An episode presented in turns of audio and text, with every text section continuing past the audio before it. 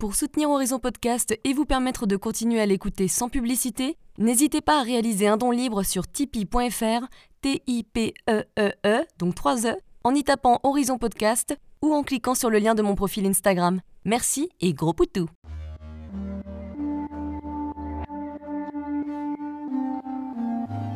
Hello, je suis Léna, passionnée de bien-être, mieux vivre et spiritualité. J'ai créé ce podcast pour faire connaître au plus grand nombre des méthodes alternatives pour aller mieux, que ce soit physiquement ou mentalement. Quel que soit votre problème, quelles que soient vos croyances, restons ouverts, restons curieux et testons.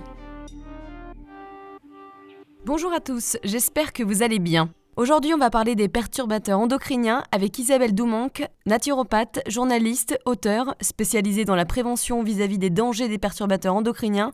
On commence par parler de son parcours et de ce qui l'a amené à s'intéresser à ce sujet. Elle nous explique ensuite ce que sont réellement les perturbateurs endocriniens, un petit rappel, ça fait du bien, les différents types, à quelle époque ça a été créé, pour quelles raisons, où est-ce qu'on peut les trouver, ainsi que les conséquences sur notre organisme. Ouh là là elle nous explique pourquoi certaines personnes sont plus à risque. Qu'on soit bien clair, on l'est tous, mais certaines le sont plus que d'autres à certains moments de leur vie. Ne vous inquiétez pas, c'est pas un épisode déprimant, au contraire, car elle nous remonte le moral et nous donne plein de conseils pour éviter et réduire l'impact des perturbateurs endocriniens au maximum dans notre environnement personnel et collectif. Il y a tellement à apprendre sur ce sujet que l'épisode est divisé en deux. Bonne écoute Bonjour Isabelle. Bonjour Léna. Alors tu es naturopathe, journaliste, auteur, spécialisée dans la prévention vis-à-vis des dangers des perturbateurs endocriniens. Qu'est-ce qui t'a amené à t'intéresser sur ce sujet complexe? Bah écoute, ce qui m'a amené à m'intéresser à ce sujet, en fait, c'est deux choses. D'abord, c'est le journalisme, parce que euh, c'est le journalisme et mes enfants. Donc on va commencer par le journalisme, où en fait, euh, même si les deux sont liés, euh, quand j'ai eu ma deuxième fille, je me suis arrêtée de travailler. J'étais journaliste en télé et je m'occupais d'émissions. Et, euh, et, quand je suis revenue, après, en fait, pendant ce laps de temps où je me suis arrêtée, je me suis un peu spécialisée sur l'environnement. Et donc quand je suis revenue dans le monde du travail, j'ai bossé beaucoup pour des émissions autour de l'environnement. Et c'est à travers les reportages en fait que j'ai fait que j'ai vraiment pris conscience de l'impact euh, sur notre santé, donc sur la santé de l'homme, à la fois de la nutrition, de choses comme ça, mais aussi des effets délétères des pollutions. Et j'ai fait un reportage pour l'émission Thalassa à l'époque, donc on était dans les années 2005-2006, sur les problèmes de pollution des poissons. Et c'est là que j'ai rencontré les perturbateurs endocriniens. Alors après, pourquoi dire, euh, pourquoi d'un seul coup j'ai flashé sur ce sujet? En fait, euh, là, il y a eu deux raisons qui sont là pour le coup liées à mes enfants. C'est que j'ai trouvé que ces pollutions, c'était quelque chose de particulièrement injuste, parce que c'est invisible, et parce que du coup, on ne savait pas du tout que ça existait et on ne savait pas du tout euh, comment s'en préserver. Et j'ai repensé aux biberons en plastique que j'ai utilisés comme tout le monde. Enfin, j'ai repensé à un certain nombre de choses que, que j'ai faites. Euh, sans le savoir. Et je me suis dit, euh, ça va pas. Il faut essayer bah, de, trouver les bonnes infos et puis de, les diffuser. Voilà, donc c'est vraiment ces, ces, deux éléments euh, ensemble qui m'ont amené à m'intéresser sur le sujet des perturbateurs endocriniens que j'ai gardé ensuite quand j'ai fait cette formation de naturopathe, c'est-à-dire que ça m'a permis de, bah, du coup de bien comprendre ce qui se passait dans l'organisme, encore mieux les impacts de tout notre environnement sur l'organisme et puis comment notre organisme pouvait nous aider à, éliminer certains polluants. Et c'est vrai que je l'ai gardé ensuite avec du coup euh, ces deux aspects, euh, on va dire professionnels, de euh, journaliste, donc je cherche toujours et, je me renseigne parce que c'est un, un domaine qui évolue en permanence et puis la naturopathie qui permet de, mieux comprendre ce qui se passe euh, en nous. et alors, c'est quoi un perturbateur endocrinien pour ceux qui ne savent pas exactement ce que c'est? Alors, un perturbateur endocrinien, en fait, c'est une, euh, une molécule euh, qui est dans tout, qui est partout, dans tout notre quotidien. Voilà. À, la base, c'est des molécules chimiques. qui, qui, sont là depuis des années et qui, qui ont été mises dans les produits parce que c'était un progrès. Voilà, donc ah, c'est pas quelque chose qui a été fait sciemment pour euh, nous causer du tort. Hein. Euh, théorie du complot. mais voilà, c'est ça, c'est important de le dire. C'est quelque chose qui a permis des progrès. Et puis, au fil du temps, bah, il y a des scientifiques qui sont penchés sur la question et qui se sont rendus compte que ça, fait, ça avait des effets délétères pour notre santé parce que ça avait des effets de perturber le système hormonal, d'où leur nom de perturbateur endocrinien. Ouais. Ça a été écrit vers quelle période? Bon, Il y en a eu plein et puis ça continue, mais au début, c'était quand?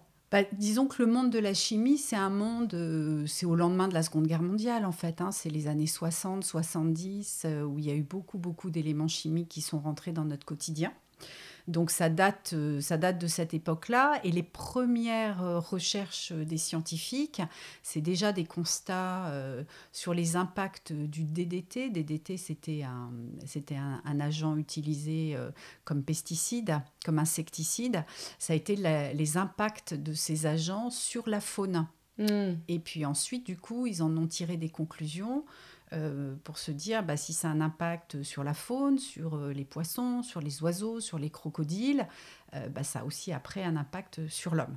Donc en fait, c'est le terme est né en 1991 pour vraiment répondre à ta question, où il y a eu une réunion de ces chercheurs et scientifiques aux États-Unis et c'est là qu'ils ont inventé le terme.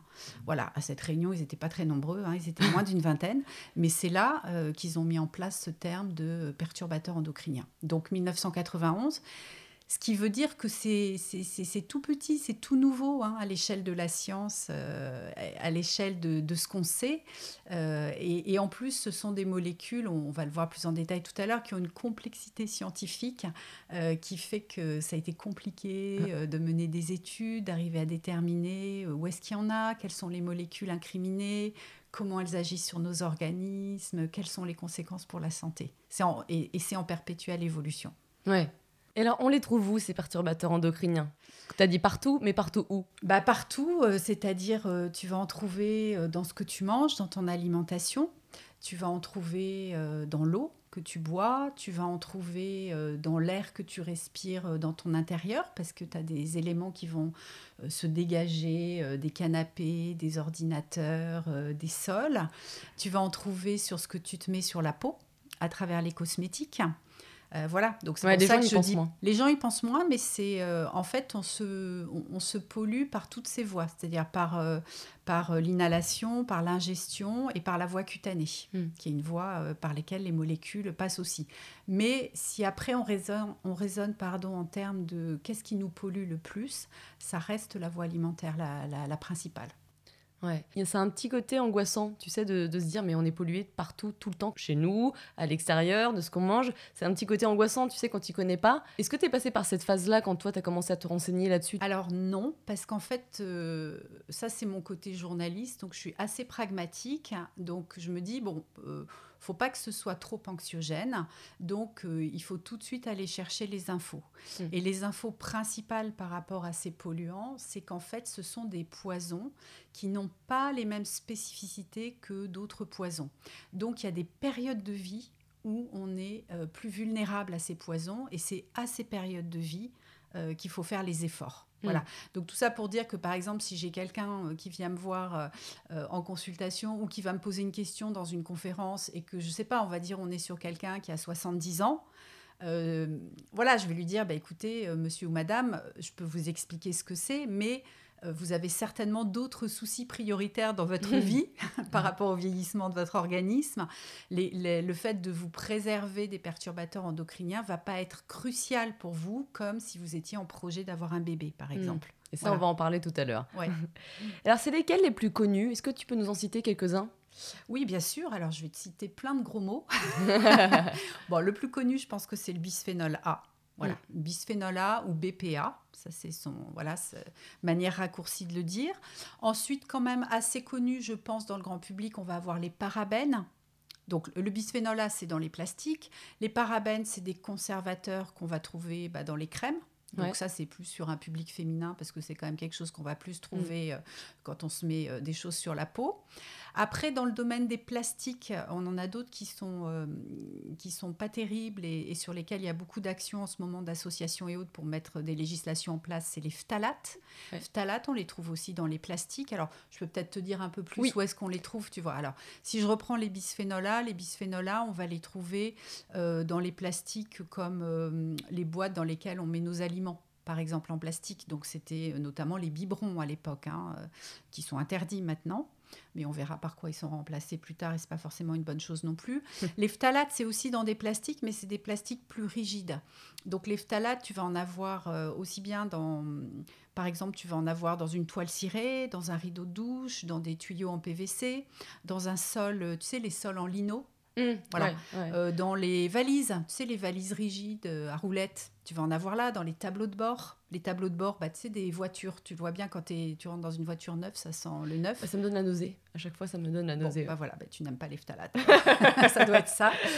Euh, ensuite, dans les familles, donc les parabènes, j'en ai parlé là tout à l'heure. Ça, c'est vraiment plus dans les conservateurs, donc dans les crèmes. Ouais. Donc les crèmes de beauté. Euh, pour les produits de beauté, on va aussi avoir, euh, peut-être, euh, on a beaucoup entendu parler du triclosan. Le mm. triclosan, c'est quelque chose qui est à la fois antibactérien, donc, mais qui a aussi des, des, actions de, de, perturbateurs endocriniens.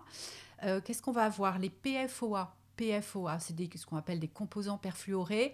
Ça aussi, je pense que les gens connaissent assez parce que maintenant, quand tu t'achètes une poêle Tefal, par exemple, ça va être marqué sans PFOA. voilà. exactement. C'était un, matériau en fait qui servait à, faire tenir le, le, revêtement Tefal sur la poêle. Et si la poêle était rayée, bah, il passait à travers les rayures. Mais en fait, c'est des composés qui sont imperméabilisants. Mais ce qu'on sait moins, c'est que tu vas en avoir aussi bah, sur des tissus de canapé. Tu vas en avoir aussi, tu sais, par exemple, pour les enfants, euh, l'hiver, on les habille comme des petits cosmonautes euh, avec les petites tenues euh, imperméabilisantes. Toutes mignonnes. Bah, il y en a dedans. Tu vas en avoir du coup dans tout ce qui est les vêtements que tu vas porter pour aller faire de la montagne. tu vois, tout ce qui est imperméabilisant, en fait, tu, tu, tu as ce genre de composants perfluorés dedans. Après, qu'est-ce qu'on va avoir d'autre? On va avoir... Alors, ce qu'on va retrouver dans l'alimentation, on va avoir les pesticides pesticides, il y en a des centaines. Hein. Le glyphosate a été très médiatisé, mais alors euh, voilà, il y en a énormément. Et pour le moment, il y a euh, entre, euh, selon les avis, entre un tiers et deux tiers des pesticides qui auraient une action de perturbation endocrinienne. Dans l'alimentation, tu vas retrouver aussi ce qu'on appelle des PCB. Les PCB, en fait, c'est des résidus de produits refroidissants qu'on utilisait à l'époque dans des climatisations, dans des choses comme ça. C'est des produits qui sont interdits depuis avant les années 2000, mais c'est ce qu'on appelle des polluants organiques persistants. POP, ça mhm. veut dire qu'en fait ils persistent dans l'environnement, donc on va les retrouver dans les sols, dans les eaux et ensuite bah, dans les poissons. Ouais. Des Par fois, exemple, tu crois être en nature et bien en fin de compte, tu as quand même des perturbateurs endocriniens euh, au fin fond de la campagne. Voilà, donc ça met des années en fait hein, à ce que la Terre euh, arrive à les éliminer. Donc dans l'alimentation, tu peux retrouver aussi, alors les dioxines, c'est aussi, on va dire, euh, de la même famille que les PCB. Donc c'est des résidus industriels, tu vois, si on veut simplifier. Tu vas avoir les métaux lourds. Les métaux lourds, donc les métaux lourds, tu peux avoir plusieurs choses. Le mercure, qui est très connu, qu'on va retrouver aussi pas mal euh, dans la chair des poissons, de certains poissons. Mais, euh, et, le mercure, par exemple, c'est quelque chose qui est en augmentation dans notre monde parce que ça vient des déchets industriels, euh, de, par exemple, des usines d'incinération. Donc, c'est des fumées qui, par les nuages, ensuite vont retomber dans les eaux. Et puis ensuite, voilà, les, les, gros poissons. les planctons, les poissons, mm. les gros poissons qui mangent les petits, etc. Mais tu n'as pas que ça en, métaux, en métal lourd, métaux lourds, comme on dit. Tu as aussi, par exemple, le cadmium le cadmium. Alors, les gens qui fument, ils fument du mercure, mais ils fument aussi du cadmium. C'est ceux qui vont en avoir le plus. Mais dans l'alimentation, on va le retrouver euh, parce qu'il y en a dans les engrais phosphatés, en fait. Donc, on va le retrouver beaucoup dans les légumes un peu racines, tu genre les carottes euh, ou les oignons, mais aussi le riz. Oui, tu vois, l'arsenic aussi, il me semble. Alors l'arsenic, oui, mais ça, lui, l'arsenic, euh, il, bon, il a pas le même poison. ouais, c'est ça. Il a d'autres effets nocifs sur l'organisme, mais pas forcément celui de perturbation endocrinienne comme ça. Donc ça, tu as les métaux lourds. Après, dans les familles, tu vas avoir aussi les, mm, des molécules anti-incendie. C'est ce qu'on appelle des retardateurs de flamme. C'est des choses qu'on met, si tu veux, pour éviter les propagations d'incendie. Donc ça, tu en as partout. Tu en as dans les tissus, les rideaux, les canapés, euh, tu en as dans les écrans d'ordinateur, tu vois, tu en as dans le mobilier, des choses comme ça. Et c'est ça, c'est des choses qui nous polluent dans l'air intérieur chez nous. Parce qu'en fait, ce sont des molécules qui ne restent pas euh, figées euh, sur le, le, mobilier sur lequel on les a mis, mais qui se diffusent dans l'air. Voilà, donc c'est des retardateurs de flammes. Euh, c'est quoi C'est un spray ou c'est un mélange Ah non, non, c'est déjà dans le, dans le. Quand tu achètes l'objet, c'est déjà dedans. C'est dans le principe de fabrication, si tu veux. C'était. Euh, voilà, c'est pour éviter, si jamais il y a un départ d'incendie chez quelqu'un, c'est pour éviter que l'incendie se propage trop vite. Hein. Donc, comme je te disais tout à l'heure, à la base, c'est des choses qui sont censées être un progrès ou quelque chose de protecteur. Et puis, bon, après, on s'aperçoit, en fait. Il y a des conséquences. Exactement, exactement. Et euh, donc voilà pour les retardateurs de flammes. Et pour la petite histoire là-dessus, comment ils s'en sont rendus compte? Et eh bien ça, c'était en Californie, en fait. Alors ils en mettent partout là-bas. Euh, il y a eu des études de fait par des vétérinaires sur des chats. Des chats qui se lèchent beaucoup et qui avaient des problèmes de thyroïde monstrueux. Et donc ils se sont rendus compte que ces molécules se diffusaient dans l'air, retombaient, et comme le chat se lèche sans arrêt, bah, du coup ils les ingéraient de cette façon-là. Tu vois comment, comment on apprend les choses. Ah, c'est dingue. oh là là Je pense à mon chien qui se lâche un petit peu, mais moins que les chats, heureusement. ouais, ouais. Et puis après, est-ce qu'il y en a d'autres que j'ai oubliés? Il y a d'autres termes, mais qui sont peut-être euh, moins connus. Si, il y a les alkyphénols. Alkylphénol, c'est peut-être plus des termes qu'on va retrouver dans les produits ménagers. Ouais. Voilà. Après, dans les produits cosmétiques, euh, peut-être les gens ont entendu parler aussi de BHT, bon, conservateur aussi, euh, benzophénone, et là on est plus sur des filtres anti-UV. Hmm. Mais qui sont pas que dans les crèmes solaires, si tu veux, pour nous protéger euh, voilà, des hmm. méfaits du soleil. Tu vas en avoir aussi dans plein de produits pour pas qu'ils tournent par rapport au soleil. Voilà. Bon, là, je pense qu'on a passé en revue un certain nombre de termes euh, que les gens connaissent ou ne connaissent pas. Ça, ce sont les plus connus. Imagine le nom qui reste à côté. C'est ça, même... exactement. Quelles sont les conséquences des perturbateurs endocriniens et comment ça agit sur notre organisme Alors, ça, je vais te. Je t'ai pris un petit schéma. bon, on va pas le voir euh, avec le podcast, mais c'était juste en fait pour que tu, que tu vois. Donc, ça s'appelle perturbateur endocrinien parce que ça perturbe notre système hormonal. Et notre système hormonal, comme tu peux le voir, tu vois, sur ce schéma, mm. il y, a, y, a, plein de noms et il y a plein de. Donc, sur ce schéma, on voit les glandes endocrines. Voilà, donc il y a des glandes, il y a des organes, il y a des tissus euh, endocrines. En fait, on en a beaucoup. Alors, les gens vont connaître euh, principalement bah, les, les organes ce qui, ce qui euh, travaillent sur les organes reproducteurs, aussi mhm. bien pour l'homme que pour la femme. La thyroïde, bien sûr. En général, on entend parler. Mais il y a le pancréas aussi, avec l'insuline. et puis même, par exemple, dans les tissus adipeux, si tu veux, on a aussi des sécrétions hormonales. Donc, on a à la fois des glandes qui vont sécréter des hormones et puis des tissus de notre organisme. Et ces hormones, en fait, elles servent, c'est comme des messagers, c'est comme de la communication. En fait, elles servent à donner des informations. Donc, elles vont être fabriquées par les tissus ou les glandes endocrines. Puis ensuite, par différents modes de diffusion, elles vont aller atteindre les cellules de notre organisme. Clac, le petit messager, il arrive, poum, il diffuse son information. Et puis ensuite, l'organisme va faire en sorte de l'éliminer. Mais cette, cette information, elle a besoin, si, elle, si elle a été envoyée par l'organisme, c'est qu'elle est nécessaire. Bien sûr. Elle donne euh, des informations précises sur tout dans notre corps, sur tout notre développement en fait. Et euh, pendant très longtemps, euh, les scientifiques pensaient qu'il n'y avait que les hormones qui pouvaient rentrer dans les cellules, un peu comme tu vois une clé dans une serrure, voilà. Et puis ils se sont aperçus en fait que ces molécules, bah, elles agissaient un peu comme des imposteurs elles peuvent euh, prendre la place euh, de la serrure, ou elles peuvent euh, rajouter une information en plus, ou elles peuvent bloquer la serrure et empêcher que la vraie clé hormonale n'arrive. Bon, en gros, c'est des brouilleurs de communication. Et c'est comme ça, en fait, que ça met le bazar dans tout notre organisme. Voilà. Donc c'est ça, en fait, ça dérégule le système hormonal, ça brouille la communication. Ouais. Eh ben, non, c'est pas sans conséquence. Et puis aussi, tout est question de dosage hein, sur le problème, parce que c'est pas comme si on avait un seul perturbateur endocrinien, comme tu nous as cité, il y en a 40 000, il y en a partout. Donc c'est ce qu'on appelle un effet cocktail. C'est qu'une petite dose n'est pas forcément problématique, mais le problème, c'est dans une journée, on a plein de doses de plein de perturbateurs endocriniens, c'est ça? Oui, bah, c'est ce qu'on appelle l'effet cocktail. Voilà, c'est-à-dire qu'il y en a beaucoup. Ça, c'est une autre problématique, c'est-à-dire que pour le moment, quand c'est analysé, souvent les molécules sont analysées une par une et on ne tient pas compte forcément de ces effets cocktails qui sont pas faciles à identifier aussi hein, au niveau scientifique. Donc là, là-dessus, euh, il y a des labos qui ont travaillé. La France est super euh, pointue hein, au niveau de la recherche là-dessus. Il y a des labos qui ont travaillé, notamment il y a un labo à Toulouse qui s'appelle Toxalim, donc qui travaille sur l'alimentation.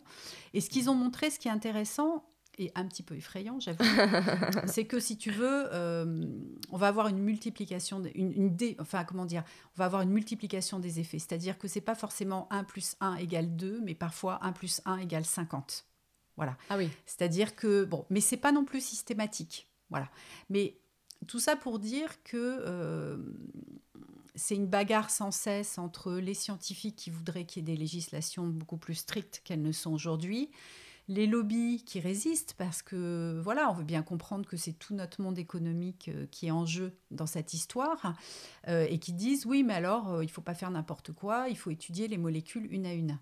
bah oui, mais c'est un petit peu plus complexe que ça. et en tous les cas, aux périodes de vulnérabilité, donc une personne qui veut avoir un enfant ou une jeune maman, elle n'a pas le temps de la recherche. Elle, mm. elle a besoin là tout de suite de prendre des précautions. Oui, bien sûr. Voilà. Parlons des femmes enceintes parce qu'elles sont particulièrement concernées. Ouais. Alors comment ça se passe pour les femmes enceintes? Pourquoi elles sont concernées? En fait, c'est parce que euh, sur, ces, sur ces polluants, il y a des spécificités qui fait que on peut pas dire comme pour les autres polluants que la dose fait le poison. Euh, sur ces polluants, on s'est rendu compte que parfois ils sont très nocifs à des doses faibles. Euh, parfois, ils peuvent aussi être nocifs différemment à des doses importantes. Euh, donc on s'est rendu compte que la dose fait pas le poison. Euh, on s'est rendu compte qu'il y a cet effet cocktail dont on vient de parler. Et on s'est rendu compte aussi qu'il y a un effet euh, transgénérationnel qu'on développera peut-être plus tout à l'heure. Ce qui fait qu'en fait, on raisonne en termes de fenêtres d'exposition et de fenêtres de vulnérabilité. Et la fenêtre de vulnérabilité principale, c'est la conception et c'est les deux premières années de la vie de l'enfant. C'est ce qu'on appelle les 1000 jours, en fait. Les 1000 mmh. jours. Donc, c'est toute la période de grossesse et c'est les deux premières années de vie de l'enfant. Et pourquoi c'est la grossesse principalement? Parce qu'en fait, la grossesse, c'est une période où la programmation hormonale est super importante. C'est-à-dire que pour tout le développement de l'embryon puis du fœtus, il y a des choses qui doivent se passer à un moment précis. Et si ces événements, cette communication, cette information ne se passe pas à ce moment-là, eh bien, elle ne se passera plus ensuite. Voilà. Donc, si tu n'as pas l'information nécessaire ou si tu as trop d'informations à ce moment-là, eh ben, ça peut causer euh, des, choses problèmes. Euh. sur la santé. Et ce qui est euh, là aussi particulièrement, je trouve, injuste et compliqué dans cette situation des perturbateurs endocriniens, c'est que ce sont souvent des effets différés dans le temps. Si tu veux, par exemple, tu t'achètes une crème, tu te mets la crème sur la peau, tu as une réaction d'allergie, tu as de l'urticaire, ça te gratte, c'est rouge, j'en sais rien, quelque chose qui ne te convient pas, tu vas arrêter de mettre cette crème parce que tu as tout de suite identifié que ça ne te convenait pas. Les perturbateurs endocriniens, c'est injuste parce que c'est invisible et parce que l'effet est différé. C'est-à-dire que euh, ce dont se sont rendus compte les scientifiques, c'est que les perturbations que tu peux subir pendant cette période euh, où ton enfant grandit dans ton ventre, bah peut-être qu'ils développeront plus tard dans leur vie d'adulte certaines formes de pathologies et peut-être aussi que leurs propres enfants développeront certaines choses. Voilà. Mm. Donc c'est, tu vois, il y a cet effet différé. Donc du coup, euh, on part du principe, ok, donc la période vraiment à s'en protéger le plus, c'est la période de grossesse parce qu'il y a cette programmation hormonale qui est chef d'orchestre, qui est hyper importante. Et puis les deux jeunes, euh, les deux premières années de la vie de l'enfant, parce qu'il y a une croissance cellulaire qui est hyper, hyper importante chez les tout petits. Et donc, il faut aussi les préserver, euh, les préserver de ça. Après, sur les périodes à risque, évidemment, tu vas retrouver les périodes hormonales importantes, donc l'adolescence, la ménopause chez la femme. Et puis après, tu vas être aussi sur des sur des, alors pas des périodes, mais des organes particulièrement sensibles. Et la thyroïde en est un. C'est vrai que les pathologies de la thyroïde sont plutôt en augmentation. C'est vrai que c'est un problème qui va être plus spécifiquement féminin. Il y a plus de femmes que d'hommes qui sont touchés mm. au niveau de la thyroïde, même si les, messieurs peuvent aussi l'être. Euh, voilà, donc là, c'est des choses sur lesquelles quelqu'un qui, euh, qui a une petite fragilité de la thyroïde, euh, tu vas faire particulièrement attention aussi pour elle sur cet environnement des perturbateurs endocriniens, même si elle est plus dans la période de conception, tu vois, même si tu es sur quelqu'un qui a plus de 40 ans, etc.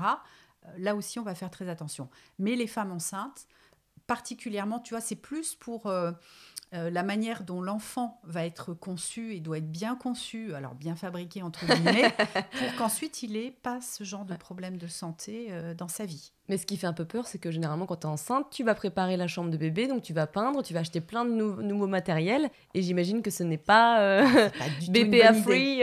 Voilà, non, non, pas du tout. C'est vrai que tout, par rapport aux femmes enceintes, en fait, les, les, vraiment les deux éléments essentiels, ça va être l'alimentation euh, et ça va être les travaux. Alors, euh, bah voilà, moi je leur pose toujours la question est-ce que vous allez déménager? Est-ce qu'il y a des travaux prévus et tout?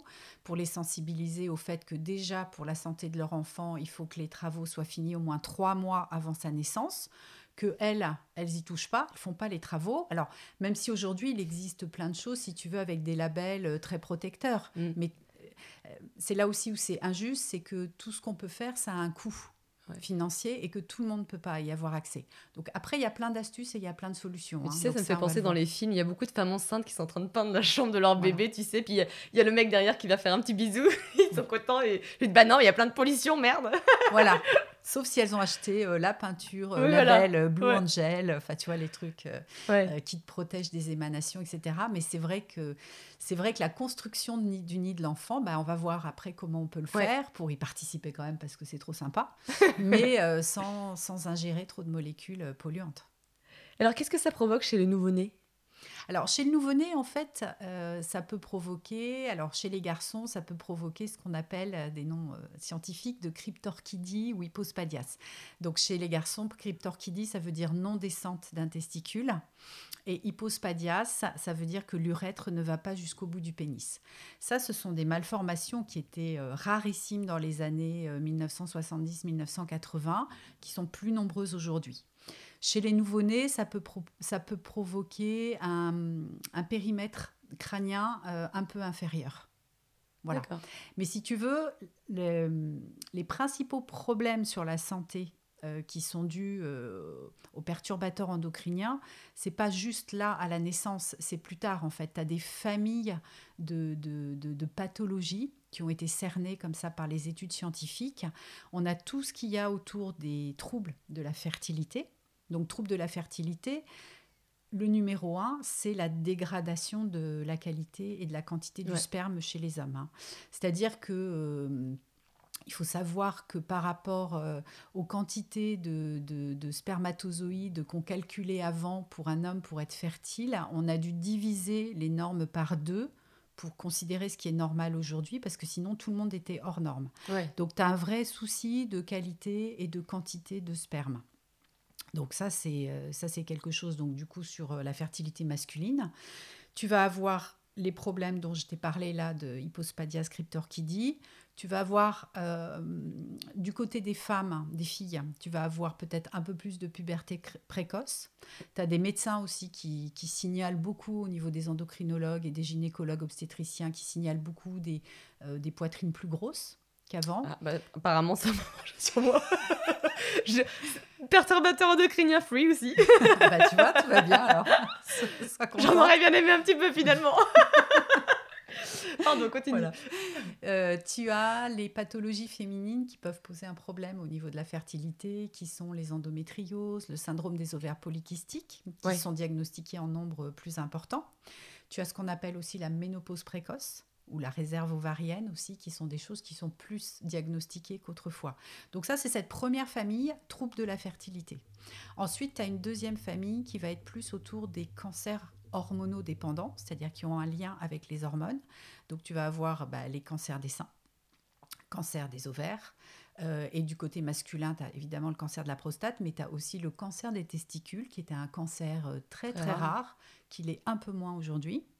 Après, on va avoir une troisième famille de pathologies qui va être euh, autour de ce qu'on appelle euh, le syndrome métabolique. Le syndrome métabolique, c'est-à-dire quand on a différents vecteurs, comme euh, au niveau cardiovasculaire, on a trop de poids, on peut avoir du diabète, on peut avoir des problèmes de, de, trop de cholestérol dans le sang, tu vois, des choses comme ça.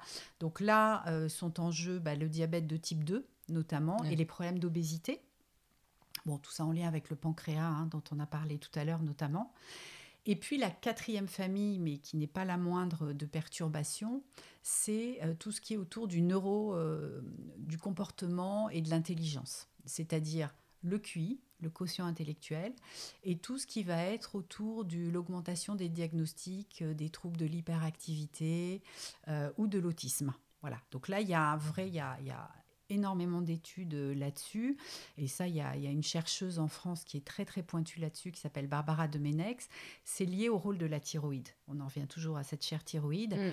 Parce que si tu veux, la thyroïde, elle est garante d'énormément de choses dans notre organisme, mais pendant la grossesse, elle est garante aussi du développement euh, neurocérébral. Et ce, dès le premier jour de la grossesse. Et on ne sait pas forcément qu'on est enceinte au tout début. Mm. Et les trois premiers mois de la grossesse, en fait, le bébé ne fabrique pas ses hormones thyroïdiennes, elles proviennent de la maman. De la mère. Voilà. Donc, euh, et la thyroïde, c'est un organe qui est très impacté par euh, différents perturbateurs endocriniens, dont les métaux lourds, dont on a parlé tout à l'heure, le, le brome, qui est dans les retardateurs de flamme, dont on a parlé aussi, les phtalates, voilà, il y a plusieurs molécules, les composants perfluorés aussi, il y a plusieurs molécules comme ça qui sont des vrais poisons pour la thyroïde, qui font que du coup, euh, on a une thyroïde bah, qui fonctionne pas forcément très bien. Hmm c'est impressionnant tous les effets. Hein. Finalement, ça concerne tellement de. Bah, le système hormonal, il est central hein, chez nous, donc euh, ça concerne effectivement toute notre santé. Euh, voilà, quatre grandes familles de, de, problèmes de santé. Alors c'est toujours multifactoriel. Hein. Ce sont des pathologies euh, qu'on appelle multifactorielles, c'est-à-dire qu'il y a toujours plusieurs causes et les perturbateurs endocriniens sont une de ces causes. Et les cancers du pancréas, est-ce qu'ils se développent aussi à cause de ça? Alors là, je ne sais pas répondre à ta question. Hmm. Non, ça, j'en sais rien. De toute façon, comme tu dis, hein, c'est multifactoriel. Mm. C'est difficile de savoir quelle est la raison précise. Ouais, au niveau du pancréas, ce qui développe, c'est plus des perturbations par rapport aux sécrétions d'insuline. Mm. L'insuline étant une hormone sécrétée par le pancréas, donc avec un impact plus sur les diabètes de, type, 2, de type 2 pardon, et les problèmes d'obésité. D'accord. Alors le pire, c'est que les problèmes liés aux perturbateurs endocriniens, ils restent pas à une génération, hein, mais aux générations suivantes. Ah oui. C'est ce que j'ai lu. Ouais. Alors ça, c'est ce qu'on appelle euh, transgénérationnel. Alors ils sont transgénérationnels, en fait, si tu veux, euh, par les mécanismes d'épigénétique. Donc, qu'est-ce que c'est? Euh, Les gènes, on connaît. Les gènes, on sait qu'on a tous notre bagage héréditaire. Donc ça, voilà, les gènes, l'ADN, les gènes, je pense que c'est quelque chose qui est, qui est bien connu. L'épigénétique, c'est pareil, c'est une science, ça a été découvert, on va dire, plus récemment dans les années, la, deuxième moitié des, du XXe siècle. Et cette science de l'épigénétique, ça nous dit qu'il euh, y a des choses dans notre environnement euh, qui vont dans nos organismes faire que nos gènes vont s'exprimer ou ne pas s'exprimer. C'est-à-dire qu'ils vont s'allumer ou s'éteindre. Et, euh, et ces, ces, impacts épigénétiques, on va les transmettre à notre descendance notamment au moment de la fécondation. Hein. Donc c'est pour ça que la grossesse, c'est important pour se préserver, mais en fait, moi j'élargis vraiment le propos, et je ne suis pas la seule, hein, tous les médecins qui travaillent là-dessus et les scientifiques aussi, pour dire que tout ce qui est autour de la périconception, en fait, dès qu'on a le projet d'avoir un, enfant, pour madame et pour monsieur, parce que 50% des gamètes donc ça vient quand même de l'homme. C'est super important à ce moment-là euh, d'avoir les meilleurs mécanismes épigénétiques qui vont se mettre en place. Pour te donner un exemple, si tu veux, on s'était rendu compte par exemple que le bisphénol A avait une action euh, sur un gène qui nous protège de certaines formes de cancer. Et le bisphénol A, il éteignait ce gène, c'est-à-dire que ce gène ne va pas fonctionner. Donc ça veut dire, c'est comme si une de nos défenses de notre organisme pour se protéger des cancers, eh ben, elle est là, on l'a dans notre ADN, mais elle va jamais s'exprimer. C'est dommage. Voilà. Mais donc, on a compris, grâce à tous ces scientifiques, que dans les mécanismes épigénétiques, on pouvait avoir des actions pour essayer bah, de réveiller, par exemple, ce gène, de faire en sorte que ce gène qui nous protégerait des cancers puisse s'exprimer. Et alors, c'est quoi cet environnement sur lequel, euh, qui agit comme ça sur l'épigénétique? C'est la gestion du stress, grand sujet. Toujours. Bon, l'environnement au sens large, donc évidemment les pollutions, mais c'est aussi notre alimentation. Et dans l'alimentation, c'est euh, des facteurs nutritionnels qui vont nous permettre d'avoir euh, ce qu'on appelle euh, une action de méthylation qui sera la meilleure possible. Cette méthylation, c'est elle qui peut permettre de réveiller ce fameux gène anticancéreux endormi par le bisphénol A. Et la méthylation, c'est quoi? Bon, c'est tout un processus chimique, donc on ne va pas rentrer dans les détails, mais en gros, Pour qu'il fonctionne, il faut qu'on ait euh, certains aliments, euh, un, enfin un équilibre nutritionnel. Ça va être plein de vitamine B, ça va être du zinc, ça va être certains composants de protéines qu'on appelle des acides aminés, qui s'appellent de la méthionine, ça va être d'autres composants qui s'appellent de la bétaïne, etc. Je te raconterai mm. après où est-ce qu'on trouve tout ça dans les aliments. Mais voilà. on a quand même pas mal de carences voilà. par rapport à ça. Mais donc, si tu veux, c'est ça qui est important. C'est-à-dire que cet effet transgénérationnel, il, il, fonctionne en fait par ce mécanisme épigénétique. Je vais te donner un exemple très concret qui va parler à plein d'auditeurs, je pense. C'est le cas du distilben. Le distilben, c'est un médicament qui était donné euh, en France au lendemain de la Seconde Guerre mondiale à des femmes qui avaient des risques de fausses couches. Et on s'est rendu compte en fait que, euh, on s'est rendu compte, c'est un gynécologue américain qui s'est rendu compte en fait que euh, sur les enfants de ces femmes, il y avait des problèmes de cancer gynécologique. Donc c'est-à-dire que ces femmes prenaient le médicament, et leur fille développaient 20 ans après un problème de cancer gynécologique euh, très particulier. Et aujourd'hui, on se rend compte que sur les petits-enfants de ces femmes-là, donc des enfants nés dans les années 2000, il y a des problèmes aussi. C'est fou. Donc c'est euh, une génération l'a pris et deux générations après, il y a des effets sur l'organisme. C'est euh, dingue. Voilà. Et ça, on s'en est rendu compte, mais il a fallu attendre 1977 pour que ce médicament soit interdit en France, euh, etc. Ça, c'est un effet transgénérationnel, euh, voilà, très concret.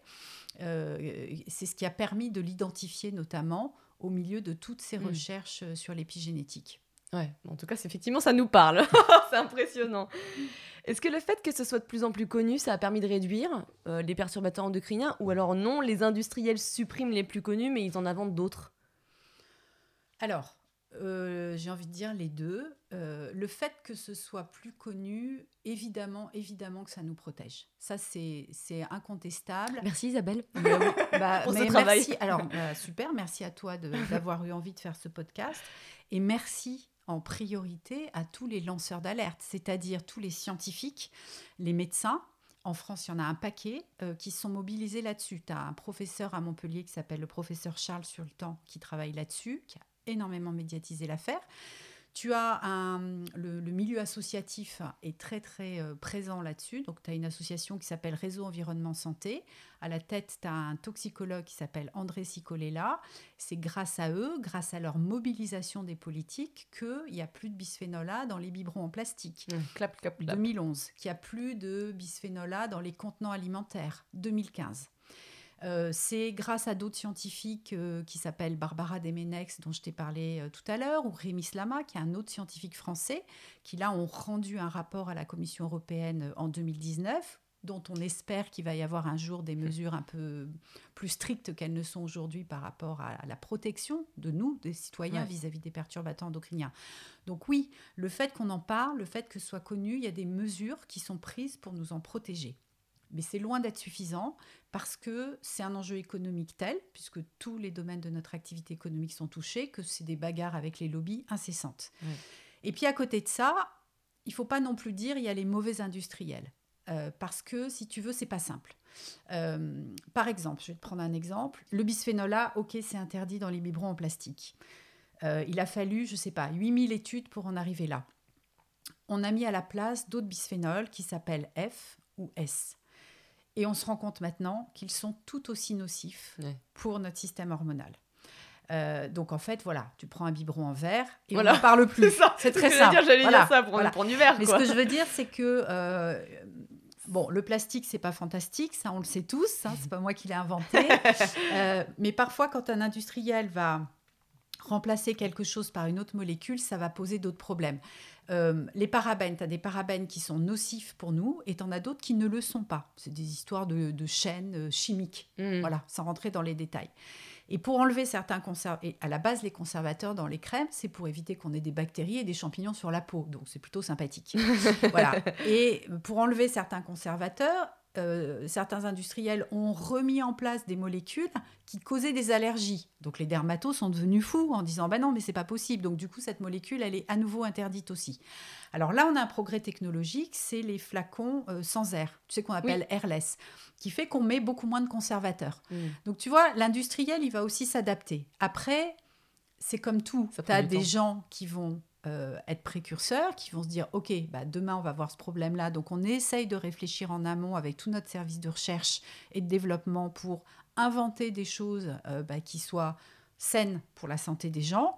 Puis tu as des industriels qui vont attendre la législation, qui vont faire du lobbying pour que cette législation elle arrive le plus tard possible, euh, et qui en attendant, bah, ils vendent leurs produits parce que ils ont fabriqué ça comme ça. C'était voilà. Donc donc tu vois, c'est un peu les deux. Oui, ça nous protège, pas suffisamment, et deux, les industriels, bah, on peut pas tirer de généralité mais c'est clair que euh, tout ce qui est molécules chimiques, on n'est jamais à l'abri de découvrir 15 ans après son utilisation qu'elle pose un problème pour la santé. Exactement, ouais. Est-ce que les autorités sanitaires, elles prennent des mesures actuellement? Alors actuellement, euh, oui, elles prennent tout le temps des mesures. Donc en France, on a une agence de sécurité sanitaire qui s'appelle l'ANSES, euh, qui est certes, euh, au regard euh, des gens les plus pointus sur le sujet, pas assez active, etc., mais qui, au regard de la Commission européenne, fait partie des empêcheurs de tourner en rond. Donc la France est quand même pas mal positionnée pour essayer de faire avancer les choses. Donc régulièrement, tous les ans, il y a des molécules qui sont testées au niveau de l'ANSES, qui ensuite fait remonter ça au niveau européen pour qu'il y ait des décisions qui soient prises. Si on veut être très rationnel, tout ce qui est pris est totalement insuffisant. Euh, parce que voilà, parce que c'est partout. Il y en a tellement, ouais. Voilà. Euh, et après, c'est des bagarres de mots. C'est-à-dire, euh, voilà, les scientifiques disent on peut plus s'arrêter. Alors, c'est des bagarres de termes. Tu sais, c'est les termes entre avéré, présumé, suspecté. Donc avéré, bah, c'est bon, c'est sur la liste du fait que c'est avéré que ça pose un problème pour la santé de l'homme. Donc on va essayer d'en limiter les usages. Donc on va abaisser les seuils euh, réglementaires, on va limiter la quantité euh, tolérée pour que ça pose pas de problème pour la santé de l'homme, etc. Tout seul, c'est-à-dire on ne tient pas compte non plus des effets cocktails dont on a parlé tout à l'heure. Bon, mais c'est déjà quelque chose. Ensuite, on a présumé ah bah présumer peut-être que ça pose un problème, du coup il faut faire des études et suspecter, c'est-à-dire que tout le monde se dit dans le milieu informé, oui alors là on, est, on suspecte vraiment des effets, mais pour le moment rien n'est fait pour nous en protéger. Ça voilà. prend des années quoi. Donc ça va prendre des années et le temps de la science et le temps des décisions politiques, euh, qu'elles soient nationales ou internationales, n'est pas notre temps à nous de citoyens qui a besoin de s'en protéger. Voilà. Donc ça, c'est clair. Mais oui, tout le temps, il se passe des choses, si tu veux. Euh, il y a des plans euh, de stratégie contre les perturbateurs endocriniens au niveau national, etc. Il y a des listes qui sont produites, euh, voilà. Mais bon, après, dans la réalité, c'est pas si simple que ça. Ouais, ouais. tu dis qu'on en trouve dans les meubles, dans les peintures, dans les canapés. Est-ce que ça a tendance à s'éliminer naturellement et à être moins dangereux au fur et à mesure des années? Carrément. Ouf. Au fur et à mesure des mois même. Donc acheter vintage. acheter, acheter d'occasion, carrément. Voilà. Mais ça, c'est un des gros trucs pour. Euh, pour les femmes enceintes, on va voir ça dans la partie solution, tu verras, mais c'est oui oui. Les molécules sont volatiles, elles se diffusent dans l'air, mais au cours du temps, euh, le meuble, l'objet euh, en émet de moins en moins. Oui, bien sûr. Au moins, c'est rassurant. Tout à fait. Ouais. Alors, on va demander ton expertise. Hein. Tu vas nous donner des conseils pour concrètement euh, prendre des nouvelles habitudes ou changer quelques petites choses qui n'étaient pas forcément très bien pour notre santé. Parce que c'est vrai qu'on est un peu perdu. Par quoi commencer? Donc, tu vas nous aider. Quels conseils tu pourrais donner à nos auditeurs pour éviter au maximum les perturbateurs endocriniens dans la nourriture? Ok. La nourriture, l'alimentation, c'est 80% de notre pollution. Donc, c'est super important. Alors, la règle numéro un, je dirais, c'est euh, de cuisiner soi-même le plus possible et d'acheter des produits bruts. Donc, ça veut dire d'essayer d'éviter euh, tout ce qui est euh, déjà préparé au niveau industriel. Que ce soit sucré ou salé. Oui, alors là, on parle même pas ça. Oui, on parle sucré ou salé, les deux, et salé. Donc c'est bah, tout ce qui va être prêt, euh, qu'on va trouver en grande surface, tu vois, tous les plats préparés, les choses comme ça. Euh, mais c'est aussi euh, bah, des fois, bon, dans les cantines, des choses qui sont préparées un petit peu comme ça. On ne sait pas très bien, tu vois, comment, comment c'est fait. Mm. Donc essayer d'aller le plus possible vers le produit brut qu'on va cuisiner soi-même. On n'a pas besoin d'être 5 euh, étoiles en cuisine avec une toque blanche sur la tête pour le faire. non, non, mais tu vois, il y a des gens qui vont s'acheter, euh, je, vais prendre n'importe quel exemple, une petite barquette de, carottes râpées mm. euh, dans lesquelles il va y avoir des additifs, des conservateurs. Les carottes vont pas forcément être bio, etc. Moi, je sais pas, tu t'achètes un kilo de carottes bio, euh, tu te les râpes. Et, si tu n'as pas le temps de les râper, tu les manges comme ça à la croque. Tu te fais ta petite sauce toi-même. Voilà. Tu vois, cuisiner soi-même, ça peut être très simple. Ça peut être de l'assemblage, mais tu sais ce que tu manges. Et le deuxième niveau, c'est d'acheter bio. Alors, bio, c'est important. Pourquoi? Parce qu'il n'y a pas de pesticides dedans. Alors, euh, les pesticides, on ne sait pas très bien. Je te dis, selon les expertises, certains experts disent qu'il y a un tiers des pesticides qui provoquent des actions de perturbation endocrinienne. Il y en a d'autres qui vont jusqu'à deux tiers des pesticides utilisés. C'est ingérable. De toute façon, on ne sait pas euh, qu'est-ce qui a été utilisé. Et puis ça peut apporter quand même d'autres poisons. Donc dans tous les cas, il vaut mieux les éviter. Voilà. Donc on essaye de les éviter, euh, de les éviter au maximum. Donc ça veut dire d'essayer d'acheter bio le plus possible. Euh, on verra après comment on peut rééquilibrer un budget. Donc déjà là, tu vois, c'est injuste parce que tout le monde ne peut pas se permettre d'acheter bio. Bon, c'est comme ça. Donc acheter bio le plus possible pour s'en préserver, ça c'est vraiment l'élément numéro un à avoir en tête. Le deuxième élément à avoir en tête par rapport à l'alimentation, c'est euh, il faut limiter euh, certains aliments euh, qui en contiennent beaucoup euh, et qui surtout vont contenir des perturbateurs endocriniens qui vont entraver le bon fonctionnement de la thyroïde. Encore une fois, une période de vie, préconception, grossesse, etc., où il faut que notre thyroïde, elle fonctionne à bloc. Mm. Et ça, c'est les métaux lourds les PCB dioxines dont je t'ai parlé tout à l'heure, qu'on va trouver euh, essentiellement dans euh, la chair des poissons dits gras, entre guillemets. Les, pourquoi? Parce que ça s'accumule en fait dans leurs cellules adipeuses. Donc ces poissons en ont beaucoup plus que les poissons blancs. Donc c'est quoi? Bah, C'est euh, les sardines, les maquereaux, les anchois, les saumons, etc. Les pires, c'est ceux qui sont en fin de chaîne alimentaire, donc le thon. Ouais. Hein, un steak de thon par mois, c'est-à-dire l'équivalent de 150 grammes de thon par mois, et tu atteins ta dose maximum de mercure autorisée pour pas que ça te soit nocif pour ta santé. Par, euh, par an enfin, Par mois. Par mois Ouais, donc c'est énorme, ça va très vite. Voilà. Donc si tu veux, sur cette consommation de poisson, alors, c'est un peu kafkaïen parce que c'est une période de vie où on dit il faut consommer ce genre de poissons parce qu'ils contiennent des oméga 3, qui sont des acides gras polyinsaturés dont on a besoin pour plein de choses dans notre organisme, mais à cette période de vie pour le euh, développement cérébral, euh, neuronal du bébé. Euh, mais il ne faut pas en consommer trop pour pas que ça aille entraver notre fonctionnement thyroïdien. D'accord? Donc, avant, dans les recommandations, moi, quand j'ai commencé à m'intéresser à ça, euh, si je remonte aux années 2005, sur les recommandations de consommation de poissons pour femmes enceintes sur l'ANSES, donc l'Agence sanitaire française, tu voyais trois fois par semaine.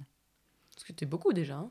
ce qui était à l'époque, ce qui était considéré comme le bon équilibre mm. entre les apports des nutriments que contiennent les poissons, donc positifs pour notre santé, et pas de risque par rapport aux mm. pollutions. Aujourd'hui, tu es sur une fois, deux fois grand maximum, c'est-à-dire deux fois par semaine, dont une fois des poissons gras. Hmm. Voilà, donc tu vois, on, a diminué la quantité euh, qu'on va consommer en cette période-là pour éviter euh, d'entraver le, bon fonctionnement de la thyroïde. Donc ça, c'est super important. Euh, parce que c'est pas encore forcément quelque chose qui est. tu vois, on est. C'est ce que j'essaye d'expliquer aux gens. On, est dans un monde pollué, c'est comme ça. et on est obligé de faire la balance bénéfice-risque. Voilà. Et cette période de vie, bah, on y fait plus attention. Voilà, c'est tout. C'est comme ça. Pendant cette période de vie, on va peut-être un peu réduire notre consommation de poissons gras. On va varier parce qu'ils ne vivent pas tous au même endroit, donc ils n'accumulent pas les mêmes pollutions, etc. Donc euh, on va varier entre les différentes sortes de poissons et on va éviter euh, le thon et puis euh, l'espadon, des choses comme ça. On va en prendre quoi, une fois par mois, c'est tout. Voilà. Mm c'est euh, je le dis souvent parce qu'en fait très souvent quand tu vas les gens me disent ah oui mais c'est marrant parce que dans les restos très souvent au plat du jour il y a de l'espadon euh, voilà donc bon bah, on essaye de pas en prendre une fois par semaine et le mm. thon les gens en mangent très souvent en fait soit dans des salades soit sous forme de sandwich soit sous forme de steak hein. de thon voilà mm. alors les sushis, mais c'est des petites quantités. Tu vois, il faut se dire, moi, ce que je leur dis, vous pouvez mettre des miettes de thon dans vos salades. Voilà, moi, je vous parle de 150 grammes par mois. Donc, euh, la petite, euh, les, 10 grammes que tu mets dans ta salade, voilà, tu essayes juste de, tu vois, te dire, euh, globalement, j'essaye de ne pas dépasser 150 grammes par mois. Voilà. Mm. Il y a des gens qui ont mangé trois fois par semaine, donc là, on va se calmer. C'est sûr. Voilà. Donc, si je reprends ta question sur l'alimentation, donc on a le bio pour éviter les pesticides. On a limiter les poissons gras pour éviter, pour éviter ces polluants. et on va avoir comment, qu'est-ce qu'on utilise dans la cuisine pour pas avoir des perturbateurs endocriniens qui nous viendraient d'ustensiles, tu vois? Donc là, on va regarder tout ce qui est autour des bisphénols.